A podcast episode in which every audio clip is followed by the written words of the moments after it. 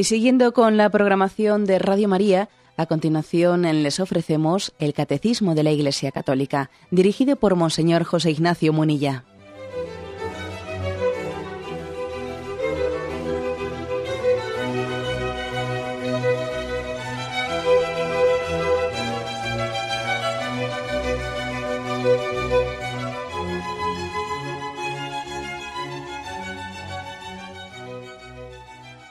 Cordial saludo a todos los oyentes de Radio María.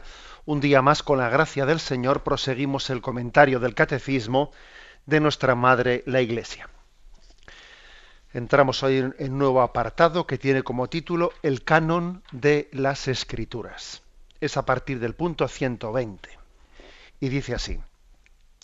La tradición apostólica hizo discernir a la Iglesia qué escritos constituyen la lista de los libros santos. Esta lista integral se llama Canon de las Escrituras. Comprende para el Antiguo Testamento 46 escritos, 45 si se cuentan Jeremías y Lamentaciones como un solo libro, y 27 para el Nuevo Testamento. Y aquí viene pues, la, lista, la lista entera que voy a leer antes de pasar a comentar. El Antiguo Testamento consideramos dentro del canon de las Escrituras como libros revelados los siguientes. Génesis, Éxodo, Levítico, Números, Deuteronomio, Josué, Jueces, Ruth, los dos libros de Samuel, los dos libros de Reyes, los dos libros de Crónicas, Esdras, Nehemías, Tobías, Judith, Esther, los dos libros de los Macabeos, Job, los Salmos, los Proverbios, Eclesiastés, el Cantar de los Cantares, la Sabiduría, el Eclesiástico, Isaías, Jeremías, las Lamentaciones, Baruch, Ezequiel, Daniel, Oseas, Joel, Amós, Abdías, Jonás, Miqueas, Nahum, Abacuc, Sofonías, Ageo, eh, Zacarías, Malaquías. Estos son para el Antiguo Testamento.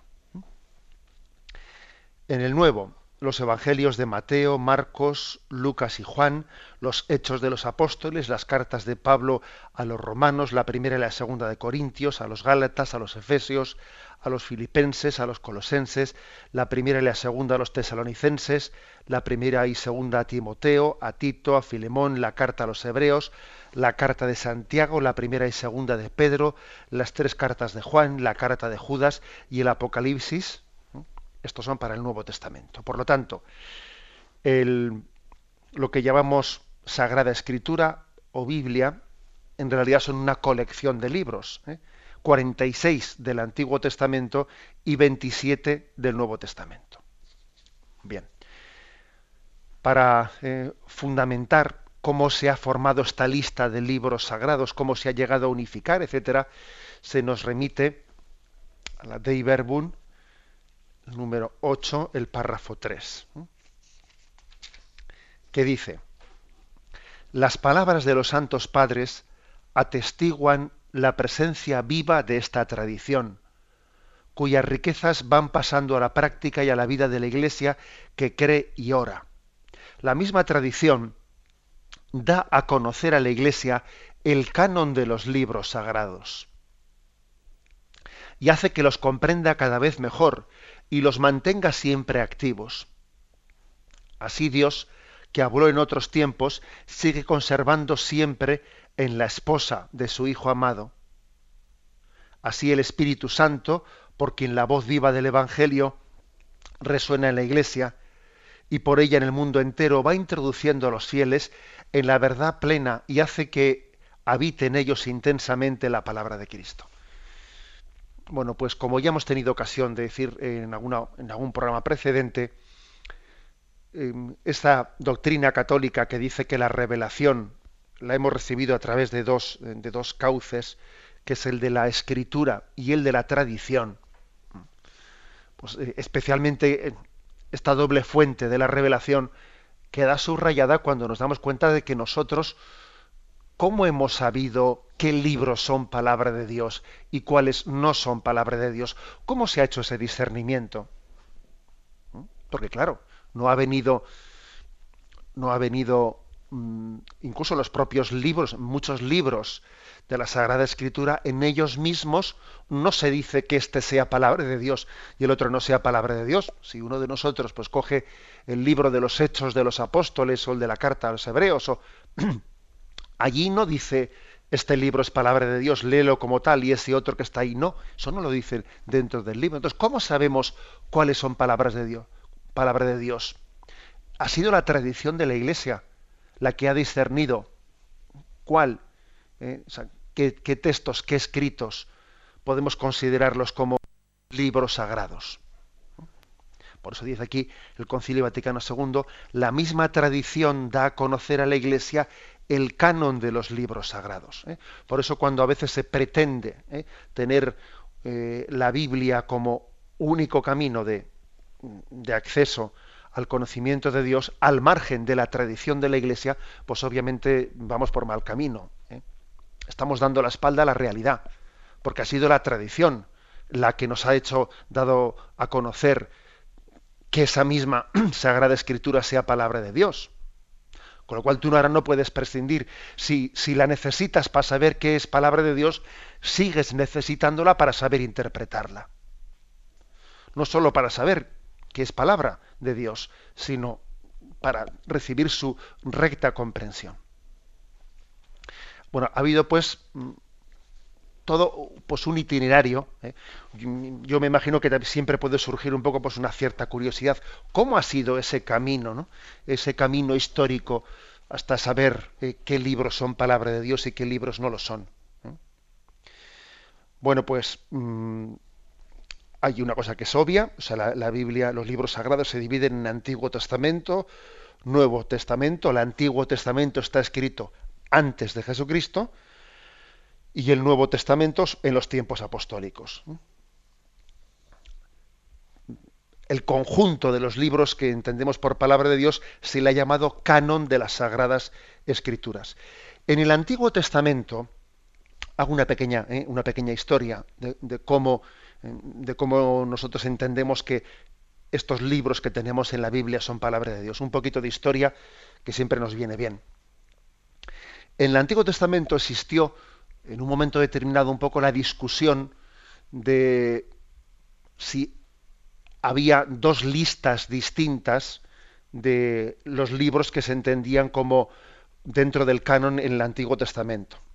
Uno era la Biblia hebrea y otro era la, Biblia griega. Eh, la Biblia hebrea, que también se conoce como el canon palestinense de Palestina, estaba, fue, había sido unido, o sea, había sido coleccionado, para entendernos, por Esdras y Nehemías ¿eh? en el siglo IV antes de Cristo, ¿eh?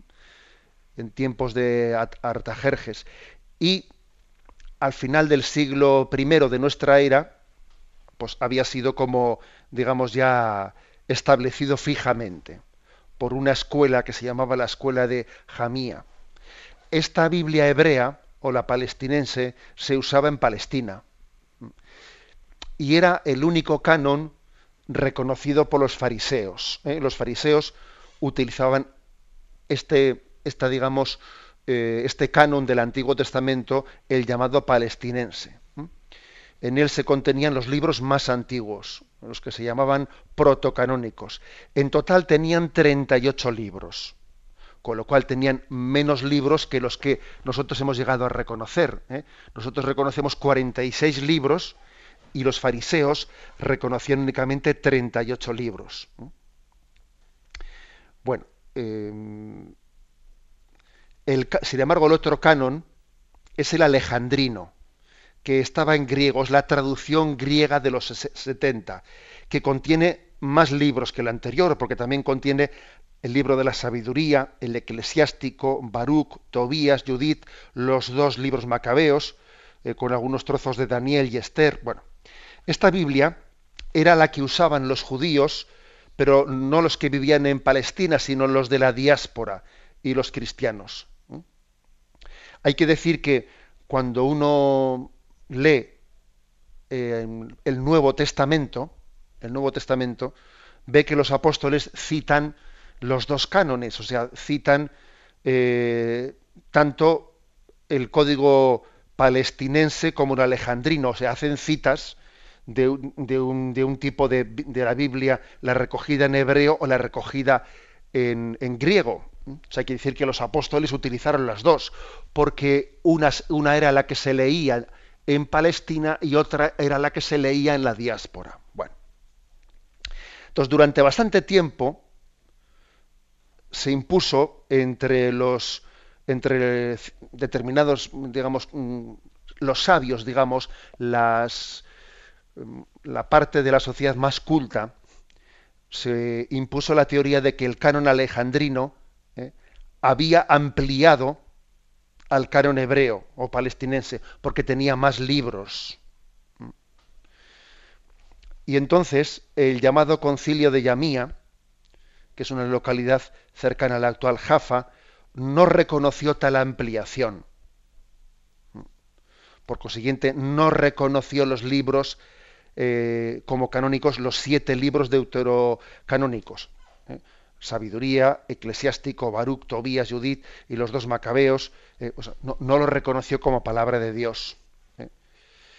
Y Lutero, Lutero, los reformadores del siglo XVI se adherieron a esa tendencia, de manera que la Biblia protestante en el Antiguo Testamento no reconoció estos siete libros deuterocanónicos.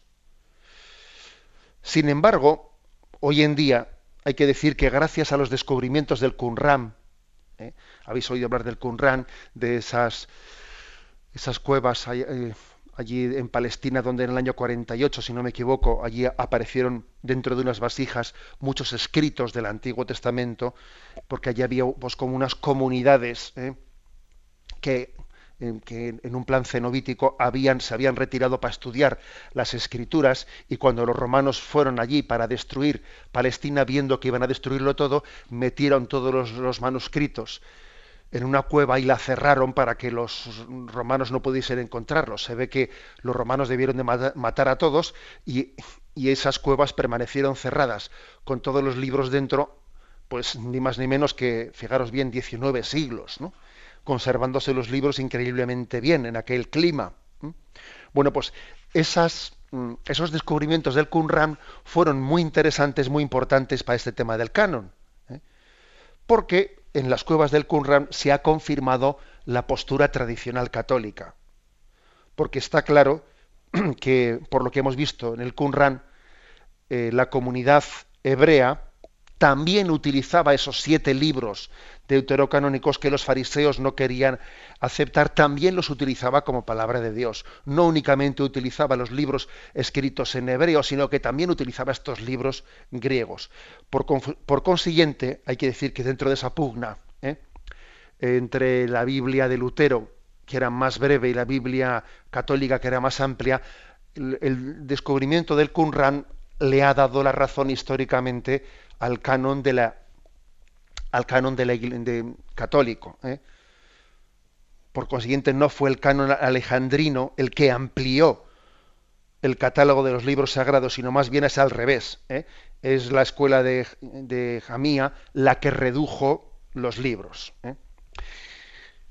Tal es así que digamos que los descubrimientos del Qumran han venido a dar la razón a pues a la versión de, la Iglesia, mejor dicho, de la Biblia católica, que hoy en día cuando se hacen traducciones, traducciones ecuménicas junto con, eh, las iglesias o las, o las, comunidades protestantes, también se suelen incluir estos libros. ¿eh? También se suelen incluir. Digamos que ya en las Biblias ecuménicas, en las Biblias protestantes ya tienen estos libros que en un principio Lutero eh, no reconocía.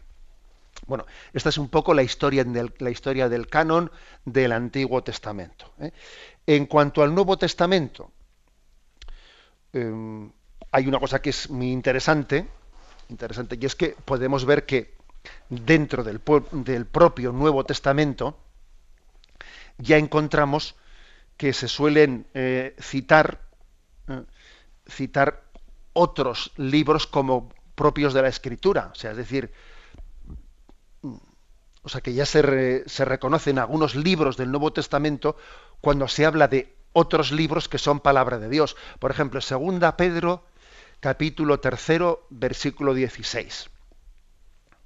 Dice, lo escribe también en todas las cartas cuando habla en ellas de esto, aunque hay en ellas cosas difíciles de entender, que los ignorantes y los débiles interpretan torcidamente, como también las demás escrituras, para su propia perdición. Es decir, que habla, este versículo de Pedro lo que nos interesa es porque habla de las escrituras y se está refiriendo al Nuevo Testamento.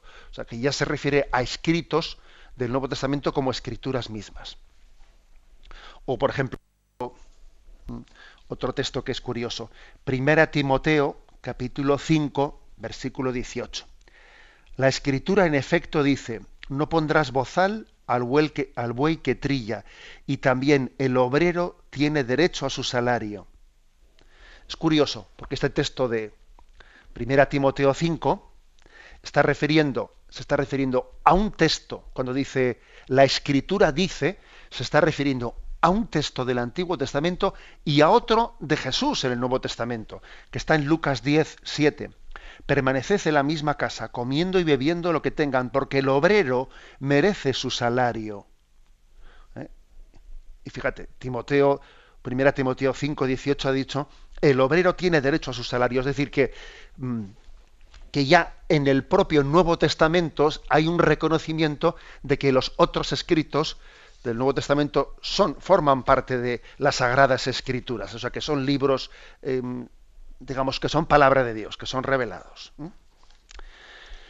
Los padres apostólicos eh, y los apologistas del siglo II conocen y citan el Nuevo Testamento. uno coge, por ejemplo, a San Irineo o otros, otros padres del siglo II y ve que ya están citando como escrituras reveladas al Nuevo Testamento y les atribuyen una autoridad a esos textos del Antiguo Testamento semejante o mayor al que al Antiguo Testamento. Por ejemplo, Teófilo de Antioquía, en el año 181, asimila la autoridad de la ley y los profetas con los evangelios. Dice, porque todos están inspirados por el mismo Espíritu de Dios. Dice, tanto eh, los evangelios como como la, ley y los profetas del Antiguo Testamento. Dice, todos están inspirados por el mismo Espíritu de Dios. Esto está dicho en el año 181, fijaros. Este autor es el primero que introduce citas de las cartas de San Pablo con el calificativo palabra de Dios. O sea, ya se está, cuando se habla de San Pablo, se habla como de palabra de Dios. San Irineo, en la segunda mitad del siglo II, es el primero que a los evangelios, a los cuatro evangelios, les llama, les llama escrituras. Y Clemente de Alejandría fue el primero que habló del Antiguo Testamento y Nuevo Testamento.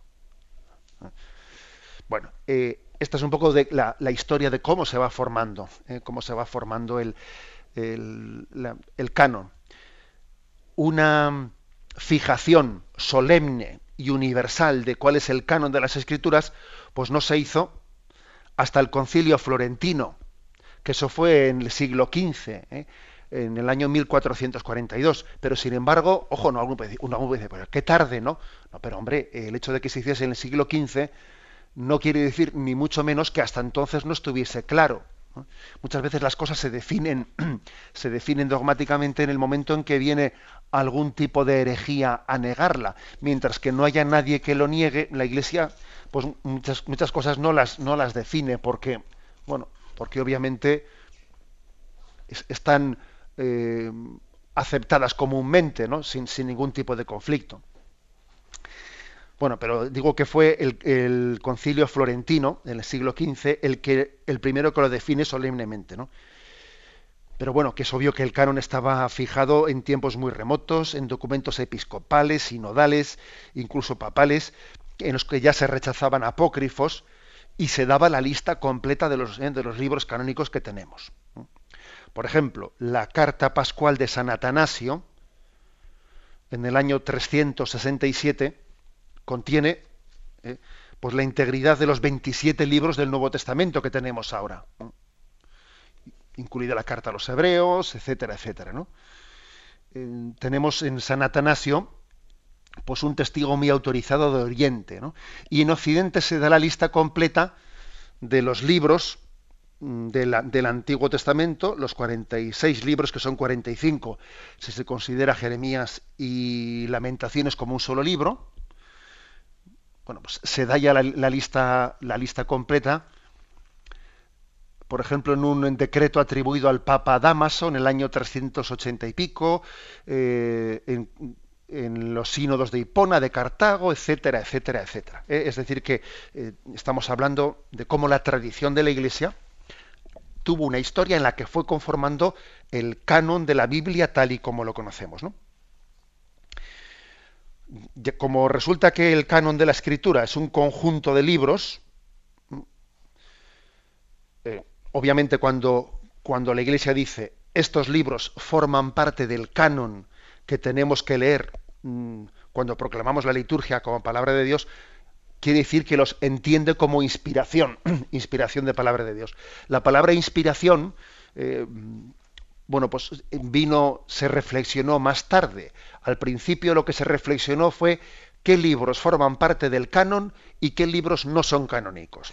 Aquí hay que distinguir entre canónicos y apócrifos, ¿eh? unos de los otros. Y luego más tarde, ya digamos, pues eh, en los más recientemente, la Iglesia reflexionó en qué quiere decir que un libro sea canónico eh, y, fue entendiendo, pues tanto en el Concilio florentino, en el de Trento y el Concilio Vaticano I, que les llamamos canónicos porque es que son inspirados, tienen la inspiración del Espíritu Santo. ¿eh?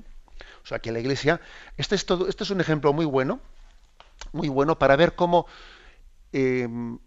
el dogma de la Iglesia, según va pasando el tiempo, no, no cambia, pero sí se desarrolla y tiene cada vez una comprensión más profunda de lo que decimos. Desde el primer momento distinguimos entre libros canónicos y no canónicos, ¿no?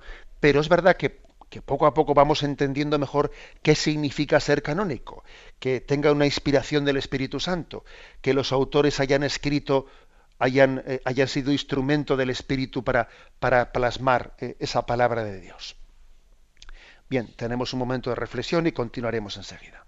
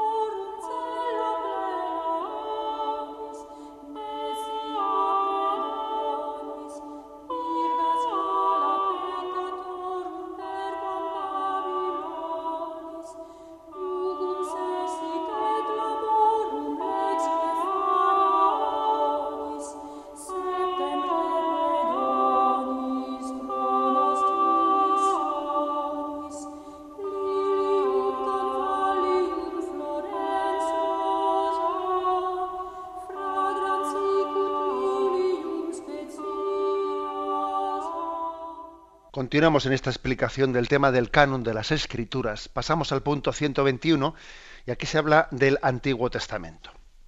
El Antiguo Testamento es una parte de la Sagrada Escritura de la que no se puede prescindir. Sus libros son libros divinamente inspirados y conservan un valor permanente, porque la antigua alianza no ha sido revocada. ¿Eh? Esta afirmación, como veis, es, es muy fuerte, es muy importante, porque a veces se suele hacer una descripción del Antiguo Testamento como si el Antiguo Testamento estuviese, bueno, pues derogado. No, y el Antiguo Testamento no ha sido derogado, ha sido llevado a su cumplimiento. Y es verdad que en ese cumplimiento hay que interpretarlo desde el Nuevo Testamento, desde Jesucristo, que es su corona, pero no ha sido derogado. A veces se suele hacer una especie de caricaturas del Antiguo Testamento, pues como diciendo, en el Antiguo Testamento pues está, eh, se expresa el Dios de la justicia, el Dios justiciero, y en el Nuevo Testamento el Dios de la misericordia y el Dios del amor. No, eso no es verdad, eso es una caricatura. Anda que no hay ¿eh? textos en el Antiguo Testamento que expresan también al Dios de la misericordia. ¿Mm? ¿Es que puede una madre olvidarse del hijo de sus entrañas? Pues aunque eso ocurriese, yo, Yahvé, no me olvidaré de ti, dice Isaías, ¿no? O sea que no, no cabe hacer caricaturas del Antiguo Testamento y la antigua alianza no ha sido revocada, ha sido llevada a su, plenitud. Se nos remite al, al punto 14 de la Dei Verbum, de la Constitución del Concilio Vaticano II, que dice, deseando Dios con su gran amor preparar la salvación de toda la humanidad, escogió a un pueblo en particular a quien confiar sus promesas. Hizo primero una alianza con Abraham, después por medio de Moisés la hizo con el pueblo de Israel, y así se fue revelando a su pueblo con obras y palabras, como Dios vivo y verdadero. De este modo Israel fue experimentando la manera de obrar de Dios con los hombres, la fue comprendiendo cada vez mejor al hablar Dios por medio de los profetas y fue difundiendo este conocimiento entre las naciones. La economía de salvación anunciada, contada y explicada por los escritores sagrados se encuentra hecha palabra de Dios en, el, en los libros del Antiguo Testamento. Por eso, dichos libros inspirados conservan para siempre su valor y autoridad. Todo lo que está escrito se escribió para enseñanza nuestra, de modo que por la perseverancia y el consuelo de las Escrituras mantengamos la esperanza. O sea que el, Antiguo Testamento es, pues un, es un testimonio maravilloso de cómo Yahvé ha salido al encuentro nuestro para, para revelarse sirviéndose del pueblo de Israel. Y la historia de salvación del pueblo de Israel es la historia nuestra, porque nosotros somos continuadores de ese pueblo estamos dentro de esa historia sagrada, está la historia de nuestra vida. Nosotros estamos continuamos la historia sagrada. Por lo tanto, tienen un valor permanente. ¿eh? Un valor permanente y nosotros todavía estamos dentro de esa historia que ha llegado en Cristo a su plenitud, pero que todavía no ha terminado y hasta la parusía seguimos escribiendo las páginas de esa historia, de esa historia sagrada. Bueno, pasamos al punto siguiente. ¿eh? Punto 122. En efecto, el fin, principal de la economía antigua era preparar la venida de Cristo, Redentor universal. ¿eh? La palabra economía antigua y nueva economía se refiere a Antiguo Testamento y Nuevo Testamento, ¿eh? que es un término ese que nos despista un poco en nuestro lenguaje actual.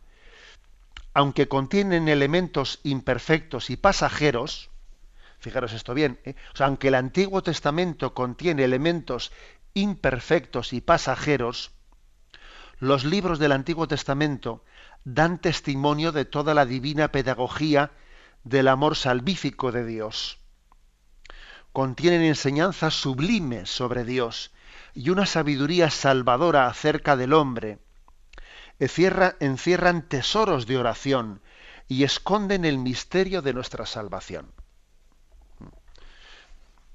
Bueno, por lo tanto, el Antiguo Testamento, que hemos dicho que no ha sido derogado, que no ha sido revocado, contiene elementos imperfectos y pasajeros, sí. ¿eh? Pues, por ejemplo, acordaros de, toda la legislación del Antiguo Testamento de qué alimentos son puros y qué alimentos son impuros. No se puede comer la sangre de los animales, esto, lo otro, tal, tal. Todo ese tipo eh, de reglamentaciones del Antiguo Testamento han sido, son imperfectas y han sido superadas por Cristo. Y entonces el mismo Jesús dice, no es lo que entra por la boca lo que hace impuro al hombre, sino que es lo que sale del corazón lo que le hace impuro. Y dice entonces el Evangelio, con estas palabras eh, quedaba, mm, Cristo declaraba, declaraba, puros a todos los alimentos y por, y por tanto quedaba derogado pues todos los aspectos que en el Antiguo Testamento hablan de alimentos puros e impuros. O sea que sí hay elementos concretos dentro del Antiguo Testamento que han sido imperfectos y pasajeros. Que aún y todo, aún y todo, los leemos como eh, esos, eh, esos libros del Antiguo Testamento en los que se habla de que mm, animales son puros e impuros, los seguimos leyendo como palabra de Dios. Los leemos como palabra de Dios, aunque hayan sido superados eh, por Jesucristo pero los, seguimos leyendo como palabra de Dios porque forman parte de la historia de la salvación, en la que para llegar, ¿eh? para llegar a, pues por ejemplo, a, ese mandato de Jesús de al amor al prójimo y de si te pegan una mejilla, pon la otra mejilla para llegar a eso. Primero fue necesario, ¿no? El ojo por ojo y diente por diente, que era una manera de, de frenar el, espíritu de venganza nuestro. Y entonces, también las cosas que han sido eh, corregidas por Jesucristo y superadas por Jesucristo, sin embargo, se leen como palabra de Dios, ahora bien, sabiendo que forman parte de una historia, de una historia de revelación que ha sido eh, planificada y superada, etc. Pero al margen de esos elementos concretos, pues digamos que en, que en el Antiguo Testamento amémoslo, acerquémonos a él, ¿no? Porque contiene enseñanzas sublimes y una sabiduría salvadora acerca del hombre y encierra tesoros de oración. Por ejemplo, todos los salmos, fijaros qué tesoros de oración, fueron la oración de Jesucristo. Jesucristo rezó con los salmos. ¿Mm? O sea, fueron la, fueron la, oración de Jesucristo, fueron sus oraciones. ¿eh? Igual que nosotros, pues eh, a través del Padre Nuestro, la Ave María, el Gloria, eh, bueno, fueron, fueron las oraciones de Jesús y Él les llevó a pleno cumplimiento. La Iglesia su oración litúrgica la hace con los salmos, ¿no? O sea que se esconde el misterio eh, de nuestra salvación en el Antiguo Testamento también y tenemos que amarlo. El hecho de que nos resulte más complejo, el hecho de que para, pues para comprender el Antiguo Testamento se requiera, ¿eh? se requiera de alguna manera, pues, mm, no sé, pues familiarizarnos con muchos aspectos históricos y, geográficos que no entendemos, porque claro, es más, más sencillo de entender el Nuevo Testamento, pero el Antiguo Testamento cuando uno hace un viaje a Tierra Santa y empieza a ver la geografía, etcétera, se da cuenta de que nos falta cultura para entender bien el Antiguo Testamento, pero mm, no por eso mm, dejamos de tener un tesoro en ellos y tenemos que hacer el esfuerzo de recibirlo.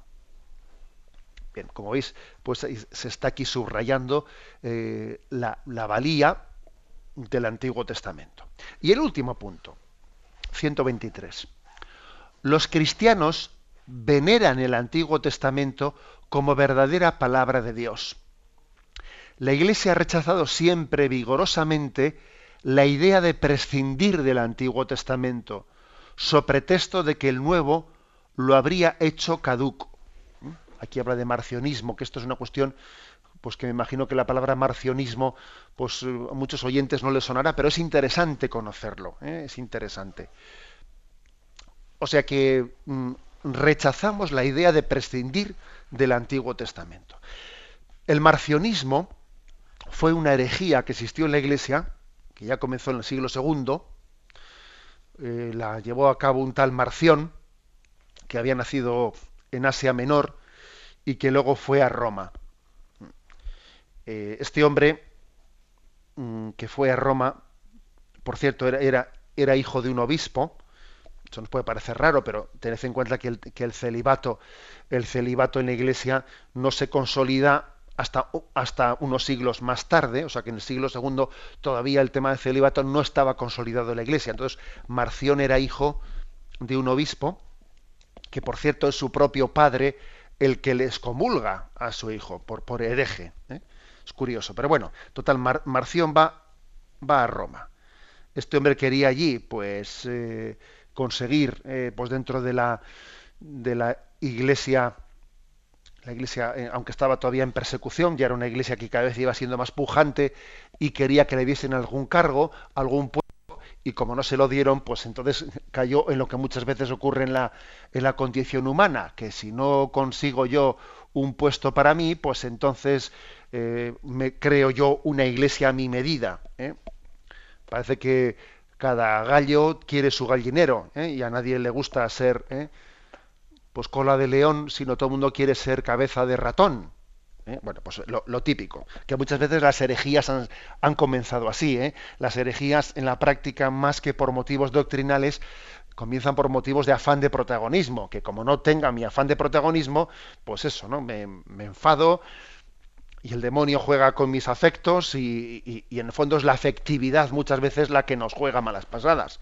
A veces los que dicen tener problemas doctrinales y no estar de acuerdo con doctrinas, habría que ver si su problema es el doctrinal o el afectivo, que no nos hemos sentido queridos, que nos hemos sentido no sé qué, y entonces eh, nos vamos creando una iglesia a nuestra medida, para tener nuestro afán de protagonismo. Bien, a lo que iba, que me estoy, eh, que me salgo del hilo. Digo que Marción, pues fue este hombre en el siglo II, cayó bajo la influencia de los gnósticos los gnósticos que tenían una tendencia dualista. ¿eh? El gnosticismo venía a decir que, que Dios había creado eh, lo espiritual ¿eh? y que lo material no podía ser una, creación de Dios, era como una cierta tendencia dualista, que hoy en día está bastante de moda, por cierto. Una tendencia dualista que hoy en día ha caído hacia el reencarnacionismo. En aquel tiempo no era cuestión reencarnacionista, sino era más bien que todo lo, todo lo material es malo y tenemos que espiritualizarnos y prescindir ¿eh? de lo material. Y entonces él estableció una iglesia, mm, y además con todos sus ritos similares a los de la Iglesia Católica, haciéndose rival de la Iglesia Católica. Y fue una herejía muy seria, ¿eh? que pervivió hasta el siglo V o sea que durante unos 300 años, durante unos tres siglos, este hombre hizo una iglesia paralela, que fue el marcionismo. Y según su doctrina, el Dios del amor revelado por Jesucristo, pues es muy diferente al Dios de la ley revelado en el Antiguo Testamento. Entonces lo que Marción dijo, tenemos que quedarnos con el Nuevo Testamento y rechazar el Antiguo Testamento, porque este es el Dios del amor y no es el Dios de la ley del Antiguo Testamento. ¿Mm? Ojo, digo porque a veces también nosotros solemos hablar del Antiguo y del Nuevo Testamento como si despreciásemos el anterior y, a ver si resulta sin que sin darnos cuenta estamos reeditando una herejía en el siglo II, el marcionismo. Según Marción, el cristianismo, según él, no es el cumplimiento del judaísmo, sino su reemplazo. ¿Eh? Esto me parece muy importante. ¿eh? O sea, decir, él dice que el cristianismo ha venido como a reemplazar al judaísmo, no a darle cumplimiento, sino a reemplazarlo. ¿eh? Digamos, toda la tradición judía lo que hay que hacer es ya terminar con ella, reemplazarla, y ahora venimos nosotros, ¿no? Entonces, digamos que nosotros siempre hemos dicho que la ley y los profetas, ha sido la base de nuestra fe. Sin embargo, Marción dice, no, el Evangelio y los apóstoles, no la ley y los profetas. Bueno, entonces él qué es lo que hizo? Pues escogió el Evangelio de San Lucas y diez cartas de San Pablo y se quedó con eso. ¿eh? Porque el Evangelio de Lucas cita menos al Antiguo Testamento que, que otros, por ejemplo, que Mateo, etcétera. Entonces no quería los evangelios que citasen el Antiguo Testamento. Entonces se quedó con Lucas y con diez cartas de San Pablo. Y los libros del Nuevo Testamento que citan mucho el Antiguo Testamento los desprecia también. ¿Mm? Y entonces, por cierto, que esto, el hecho de que Marción hiciese un canon del Nuevo Testamento distinto, rechazando unos evangelios y otros, esto aceleró aceleró el que la Iglesia Católica estableciese el canon de las Escrituras, dejando claro qué libros formaban parte de, la lista de los libros revelados, ¿no? Siempre cuando alguien niega una cosa, lo que hace es que se decanta, ¿no? Le hace a la Iglesia decantarse. ¿Y qué ocurre? Pues que al rechazar el Antiguo Testamento, también rechaza la doctrina del Dios creador, que el Dios que creó el mundo de la nada, el Génesis. Y como rechaza el Génesis, que Dios creó el mundo y vio que era bueno, y vio que era bueno, rechaza también la creación y empezó ya a armarse unos líos tremendos diciendo que eh, la materia y el cuerpo son cosas malas, ¿eh?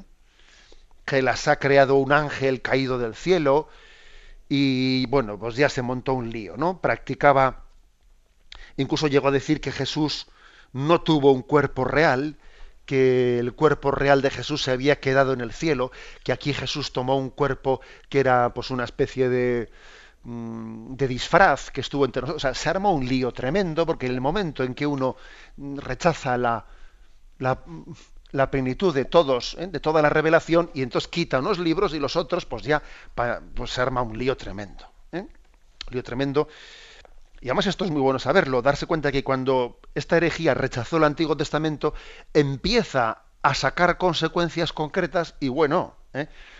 Es que el Antiguo Testamento y el Nuevo Testamento es como, una, como un afluente y un río. Es como un río y el mar.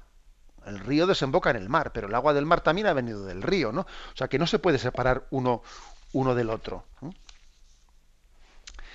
Eh, hay que decir que además que el marcionismo es como una variante, eh, variante del gnosticismo, y lo que viene sobre todo a subrayar eh, es que la humanidad había vivido oprimida por la ley en el Antiguo Testamento, ¿eh? o sea que el Antiguo Testamento había sido como una especie de opresión de la ley y del Dios justiciero, y ahora viene Dios a liberarnos pues de la ley del Antiguo Testamento. Dice, hombre, que la ley del Antiguo Testamento era nuestra era nuestra niñera, nos, nos, estaba cuidando, nos estaba preparando para el encuentro con, con Jesucristo. Bueno, mm, Jesucristo es presentado como el que inaugura la misericordia. No, pues hay que decir que, acordaros por ejemplo de ese, de ese pasaje en el que Jesús le pregunta, le pregunta a aquel, a aquel escriba, ¿cuál es el mandamiento principal? Y el escriba dice, amarás a Dios sobre todas las cosas y al prójimo como a ti mismo. Y Jesús le dice, has dicho bien, vas por el buen camino. Es decir, es que claro, no podemos pensar que, eh, que todos los que habían sido formados en el Antiguo Testamento estaban totalmente en contra de la doctrina de Jesús del amor. No, hombre, el Antiguo Testamento nos había preparado para ello. Has hablado bien, has respondido bien, vas por buen camino. Y luego le pregunto, ¿cuál es tu prójimo? Y, o sea, entendamos que hay una conexión entre Antiguo y Nuevo Testamento. Y además es que mm, para entender para entender la doctrina del Nuevo Testamento desligada del Antiguo Testamento, pues el marcionismo se arma un lío tan grande, tan grande como decir que la muerte de Cristo es un acto de ira o rabia del Dios malo que se quiere vengar, eh, se quiere vengar de, del Dios bueno y entonces se venga en Jesucristo. Bueno, unos líos tremendos. En el fondo es la doctrina dualista entre el Antiguo y el Nuevo, y el Nuevo Testamento. Ese dualismo del Dios del bien y el Dios del mal es casi proyectarlo en el Antiguo Testamento y el Nuevo Testamento. En resumen, ¿eh? en resumen, que tenemos eh, tenemos casos concretos en la historia de la Iglesia de qué es lo que ha ocurrido cuando se ha rechazado el Antiguo Testamento. Hemos deformado el Nuevo Testamento. Es como si uno pretende conocer al Hijo sin el Padre. Oiga, sin el Padre y la Madre no se puede conocer al Hijo. ¿Eh? Luego, el Antiguo Testamento eh, es revelación de Dios, es palabra de Dios, y Jesucristo ha venido, como hemos dicho antes, pues no a derogarlo, ¿eh? sino a darle, a darle pleno cumplimiento. Esta es la, es la clave. ¿eh? Vamos a dejarlo aquí. Hemos explicado hoy cómo, qué es el canon de las escrituras, cómo se formó el canon de las escrituras y hemos explicado lo referente al Antiguo Testamento. Damos paso ahora a la intervención de los oyentes. Podéis llamar para formular vuestras preguntas al teléfono 917 107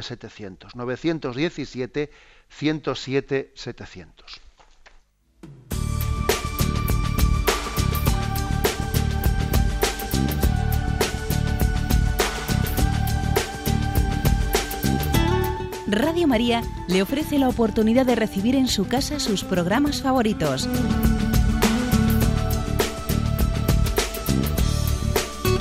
Ahora lo puede hacer a través de nuestra página web www.radiomaria.es o bien llamándonos al 902 500 518. 902 500 518. Pídanos el programa que más le interesa en cualquiera de sus emisiones, especificando el día y la hora que lo ha escuchado. Solo nos tiene que decir si lo quiere en CD de audio o CD o DVD en MP3. Haga su solicitud en el 902 500 518 y en www.radiomaria.es. Radio María más cerca de usted.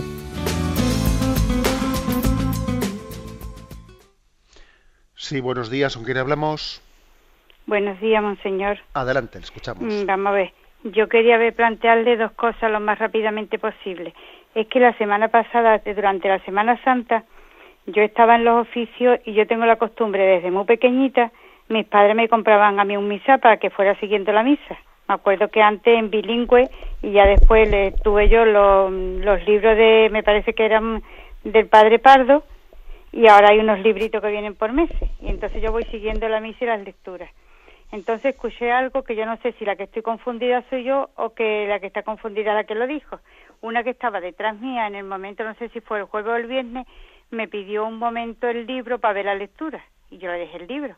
Y entonces escuché que se dijeron una a otra.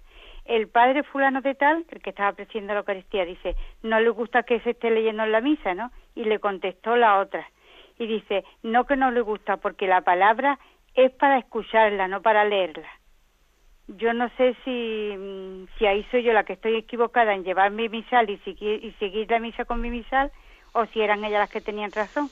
Yo quería ver si eso me lo pudiera aclarar. Y la otra cosa es una persona que ahora mismo tiene 50 años y dice que nunca ha leído la Biblia, pero que le gustaría leerla. ¿Por dónde sería bueno indicarle que comenzara a leerla? Muchísimas gracias y que el Señor lo bendiga. De acuerdo.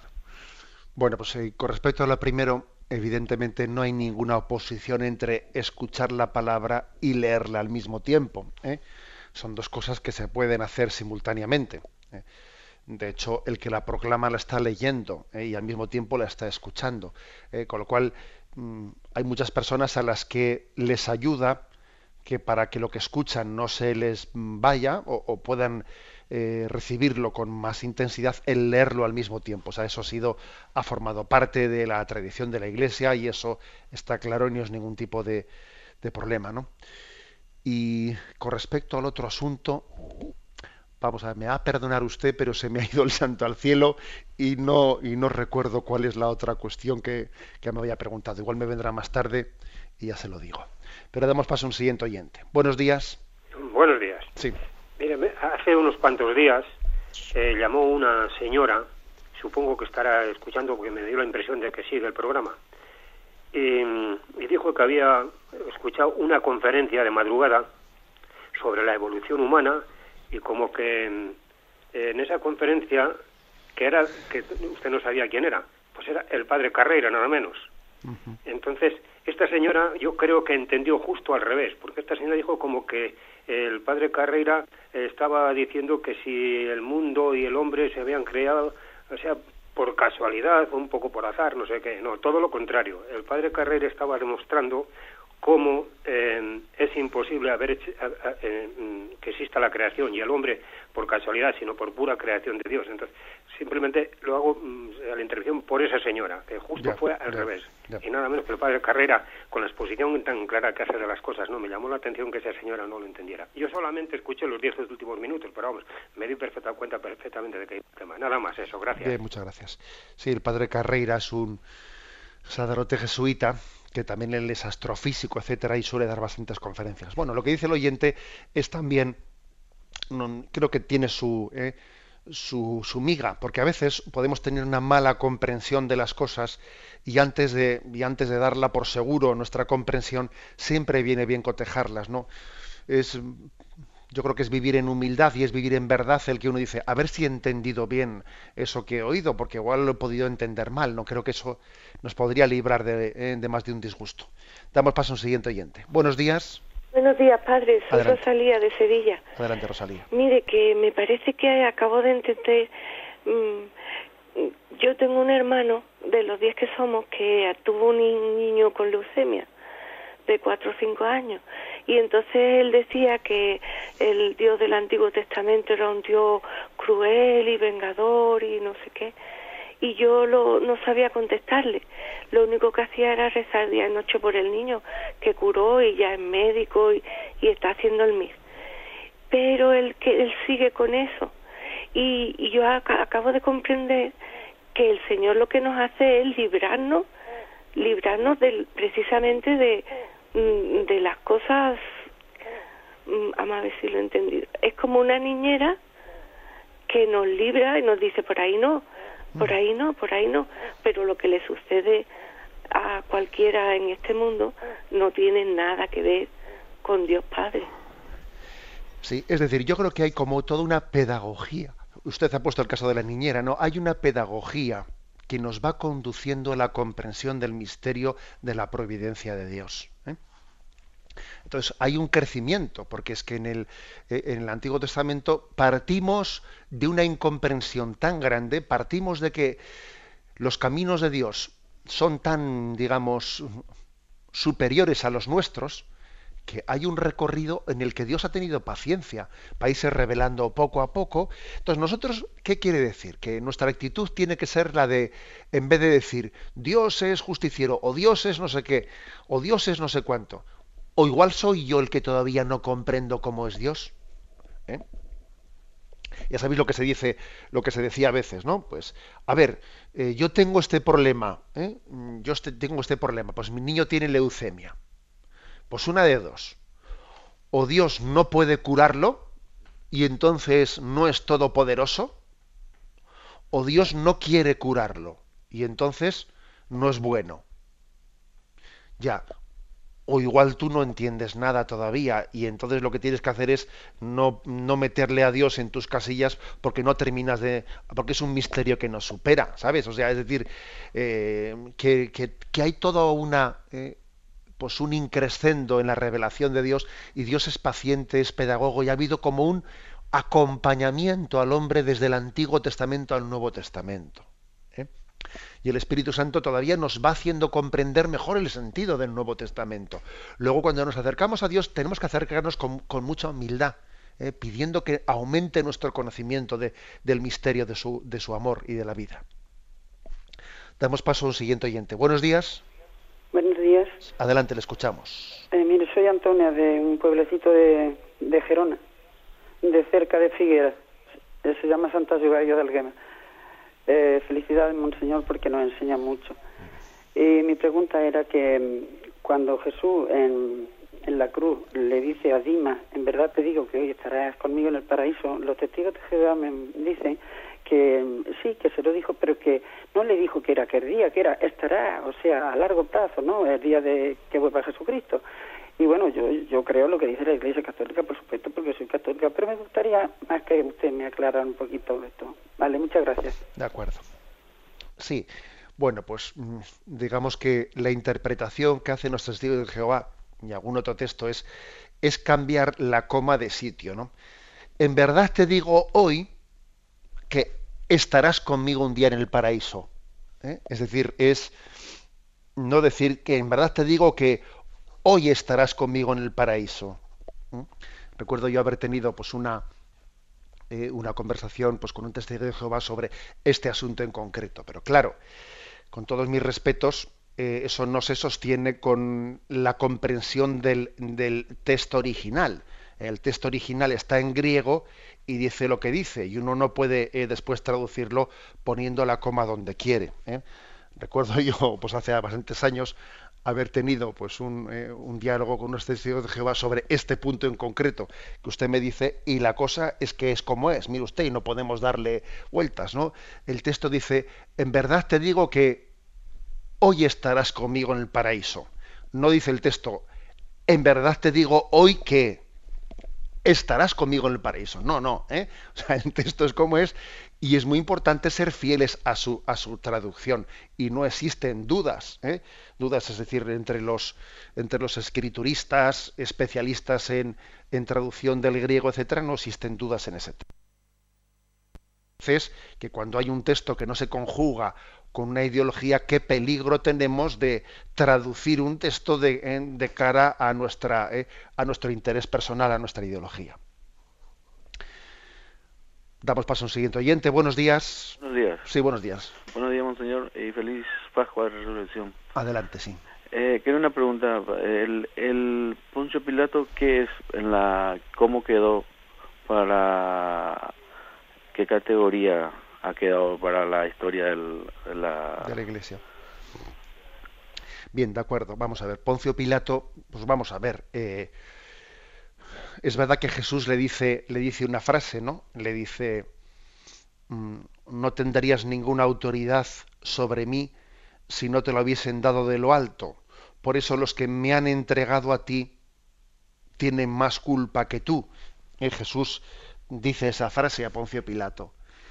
Bien, pero tampoco no le dice Jesús que él no tenga ninguna culpa, ¿eh? porque él tiene una responsabilidad, porque él está, está utilizando, y es verdad que Jesús le reconoce que él tiene esa autoridad, pero la está utilizando mal, obviamente. Y además es que, fijaros bien que hay un, para mí, para mí hay una clave, el momento en que le dicen, si sueltas a ese no eres amigo del César. ¿Eh? Los evangelios uno descubre que Pilato tenía la conciencia de que Jesús era inocente.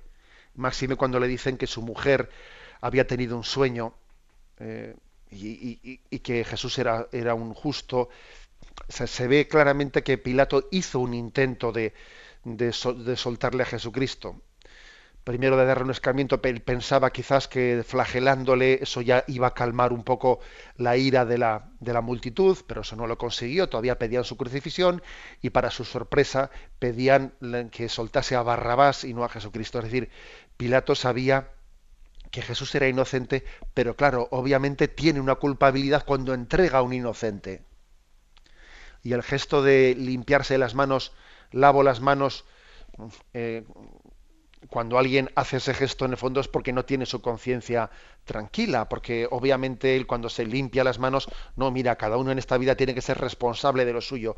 Para mí Pilato es una imagen del el hombre que prima el prosperar en su carrera, su puesto, el ser bien considerado por el César, el no tener, porque me imagino que él quisiera que le trasladasen a, pues a un destino más cercano a Roma y no estar en Judea, que es un sitio que para un romano pues es un poco alejado de la gran urbe, y él prima su carrera ¿eh? y entonces entrega a un justo, aun sabiendo en su fuero interno que era un hombre que no era culpable de lo que le, le estaban achacando, ¿no?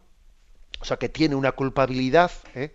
entonces la Iglesia cómo le considera, pues mire usted, pues obviamente, pues, pues, pues reza por él, ¿eh? porque todos somos pecadores y también Pilato es pecador, la clave está que nosotros aprendamos también. ¿eh? O sea que creo que también Pilato, todos tenemos algo de Pilato, ¿eh? porque somos capaces de entregar al justo y de pecar, pues por, sencillamente por, pues por medrar y por y porque tengamos menos problemas en la vida, etcétera, etcétera.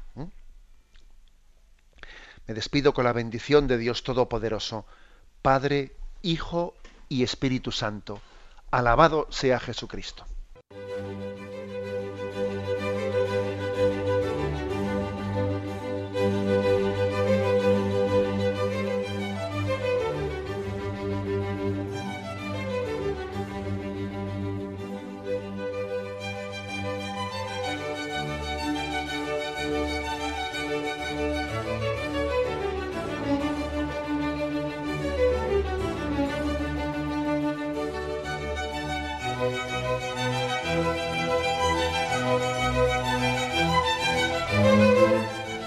Han podido escuchar en Radio María el Catecismo de la Iglesia Católica, dirigido por Monseñor José Ignacio Munilla.